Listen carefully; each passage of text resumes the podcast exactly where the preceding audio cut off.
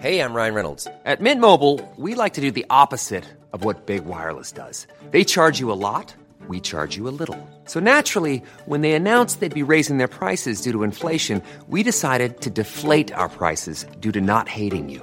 That's right. We're cutting the price of Mint Unlimited from $30 a month to just $15 a month. Give it a try at mintmobile.com slash switch. $45 upfront for three months plus taxes and fees. Promo rate for new customers for limited time. Unlimited more than 40 gigabytes per month. Slows. Full terms at mintmobile.com. Como Adão descobriu que estava nu. Eclesiastes, capítulo 7. Comentário de Mário Persona.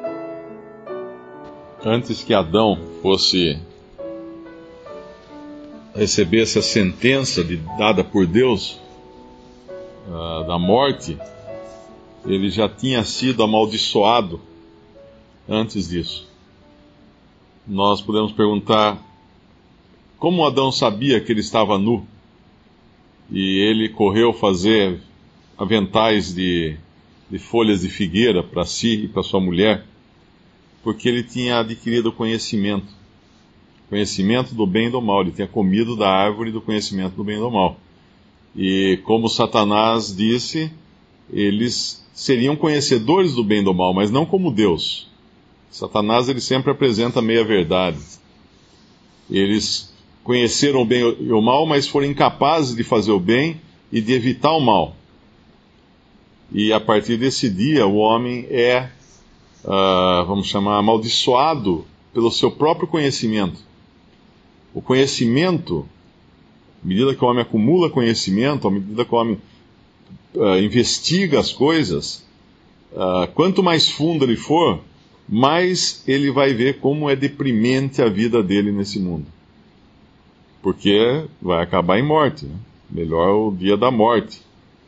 E nós vemos quantos filósofos, que são homens que se empenham em conhecer as razões da vida, os mistérios da vida e tudo, Quantos deles acabam se suicidando? Porque o que ele vai encontrar no final é totalmente isso aqui, esse discurso aqui.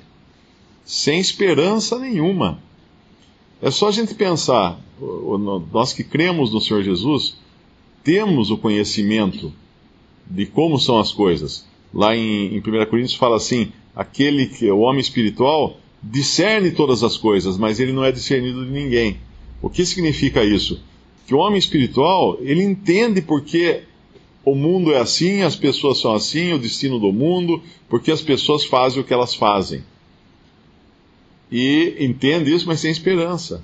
Ele tem a certeza de vida eterna. Então imagina a gente tendo todo esse conhecimento da ruína que o pecado trouxe ao mundo, da, do, do, do lago de fogo que espera pelo pecador depois da morte, o homem está determinado morrer uma vez, depois disso o juízo. Imagina viver com todo esse conhecimento, mas sem Cristo. Não existe maldição maior, não existe desespero maior para uma pessoa do que ela saber, mas não ter, não ter a resposta, não ter a solução para si. E assim é esse estado aqui que o. Esse é um homem que está investigando, esse é um homem que está adquirindo conhecimento de todas as coisas, e a conclusão que ele chega é que nada vale a pena. Ele chega à conclusão que está tudo perdido, que é melhor morrer então, melhor morrer do que nascer. Ele fala no versículo 7. Agora, para um crente em Cristo, não é assim. Paulo falava que, que uh, tanto na vida como na morte, ele, ele preferia estar com Cristo porque era muito melhor, mas porque ele tinha Cristo. Não era uma, não era uma reação desesperada diante da morte, diante da certeza da morte, da finitude da vida.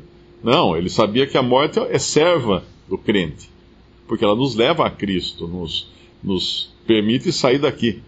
Mas essa é, não é no, no, mesmo estado do incrédulo, que para ele a morte é um terror, ele procura não pensar. Então, da mesma forma que a pessoa vai maquiar os mortos, e nos países mais envolvidos isso é muito é muito comum, né? O morto ter, recebe uma dose de maquiagem que às vezes fica um artista de cinema naquele caixão ali.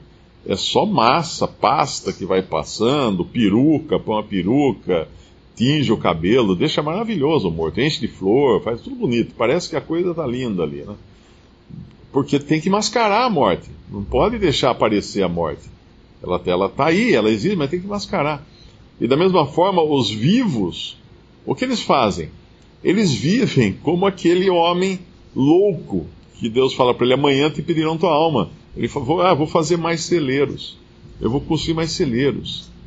E é interessante, às vezes a gente vê notícias, né, homens milionários, bilionários, estão aí com 90 anos de idade e estão com planos. Não, eu vou comprar ações, não sei quem. Então, você olha para ele e fala: meu amigo, acabou a sua o seu ticket aí acabou, não vai dar mais uma volta com isso aí, acabou, acabou a festa.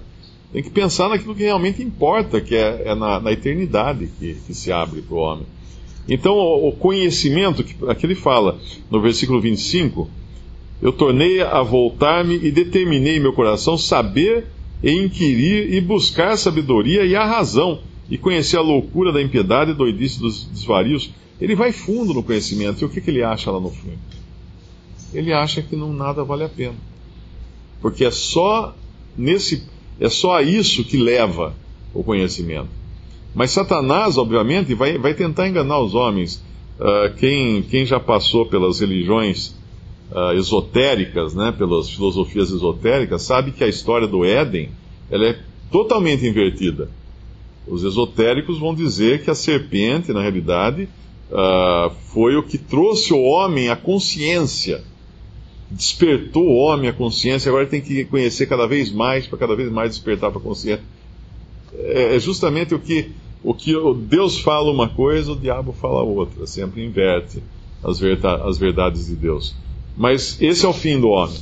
Eclesiastes é, é um livro lamentável, né? A gente tem o livro de Lamentações, mas que é outro caráter, mas Eclesiastes é um livro lamentável, porque a gente vê onde o homem chega quando ele investiga essa vida.